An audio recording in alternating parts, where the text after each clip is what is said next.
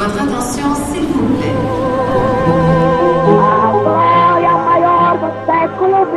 Alberto Santos Dumont habita cet immeuble. A história do Brasil nas ruas de Paris. Je suis brésilien, j'ai de l'or et j'arrive de Rio de Janeiro. Baseado no livro de Maurício Torres Assunção. Capítulo 3 O adeus de Dom Pedro I à França. No capítulo anterior, você descobriu como Dom Pedro I soube aproveitar o seu exílio em Paris.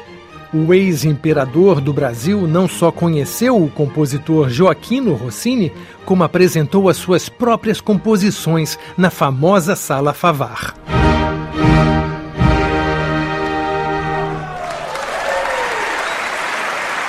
Enquanto isso, a comunidade portuguesa exilada na França começava a perder a paciência com Dom Pedro.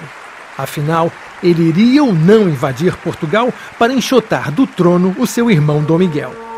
Isso é o que você vai descobrir agora. Dom Pedro ignorava a pressão exercida pelos exilados portugueses, empurrando a situação com a barriga. Afinal, sua mulher, Dona Amélia, estava grávida. O ex-imperador queria ganhar tempo para que o bebê nascesse antes que ele partisse em guerra para Portugal. Percebendo a manobra de Dom Pedro, o Duque de Palmela, líder dos exilados portugueses em Paris, escreveu para o ex-imperador. A carta confirma a impaciência dos exilados com a vida tranquila que Dom Pedro levava na França, enquanto seu irmão, Dom Miguel, continuava a oprimir o povo em Lisboa. Vossa Majestade deve, com a generosidade que o caracteriza, fazer este sacrifício à grande causa em que se acham interessadas a sua honra e a sua consciência. O seu crédito exige que não possa nem mesmo suspeitar-se que Vossa Majestade compromete interesses tão sérios pelo desejo de permanecer no seio da sua família.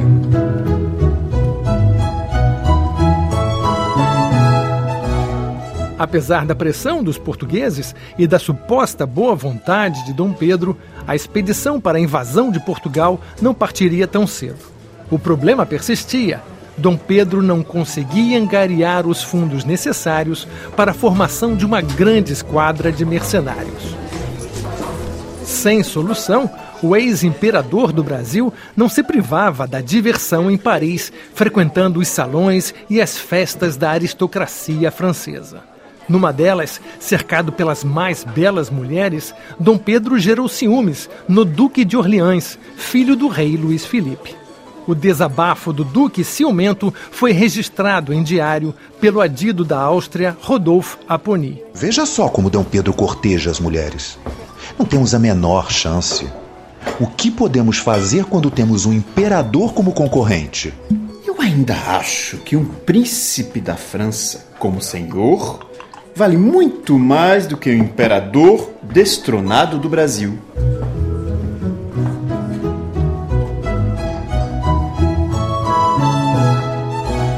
O príncipe francês, na verdade, não precisava se preocupar. Desde que havia casado com Dona Amélia, Dom Pedro se portava muito bem.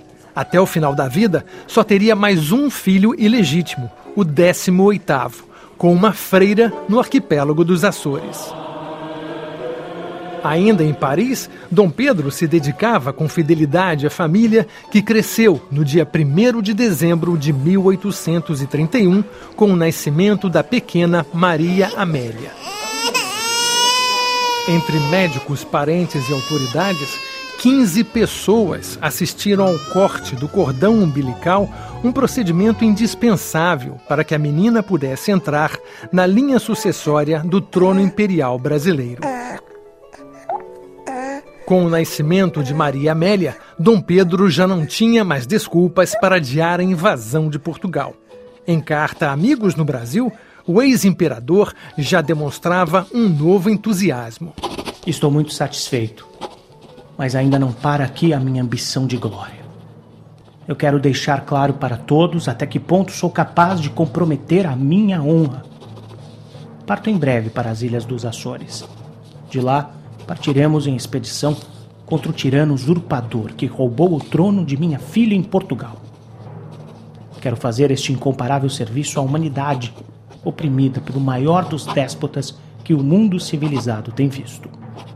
Se antes vacilava, agora Dom Pedro dava o primeiro passo, sabendo que não haveria mais volta.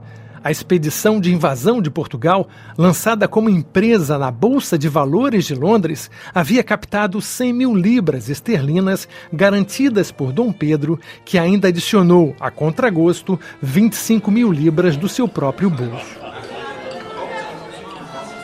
Depois de agradecer ao rei Luís Felipe, que tanto o apoiara, Dom Pedro organizou um jantar de despedida no seu palacete em Paris.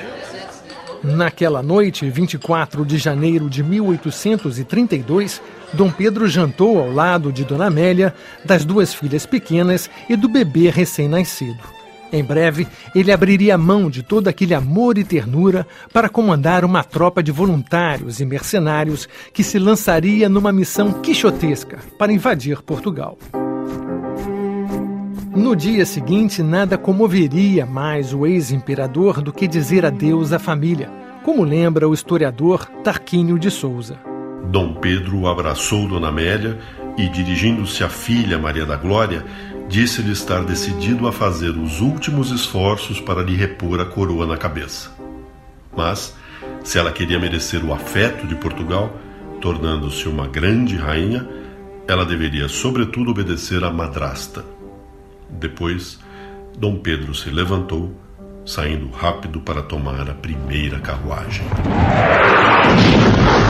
A luta de Dom Pedro contra o seu irmão Dom Miguel entrou para a história como a Guerra Civil Portuguesa. Depois de dois anos de batalhas, com a ajuda do Reino Unido, Dom Pedro derrotou o irmão absolutista, restabelecendo a monarquia constitucional em Portugal. Sua vitória, no entanto, foi efêmera. Dom Pedro contraiu tuberculose durante a guerra, morrendo logo depois, aos 35 anos. Recuperada a coroa, sua filha Maria da Glória, nascida no Rio de Janeiro, tornava-se, aos 15 anos, a Rainha Maria II de Portugal.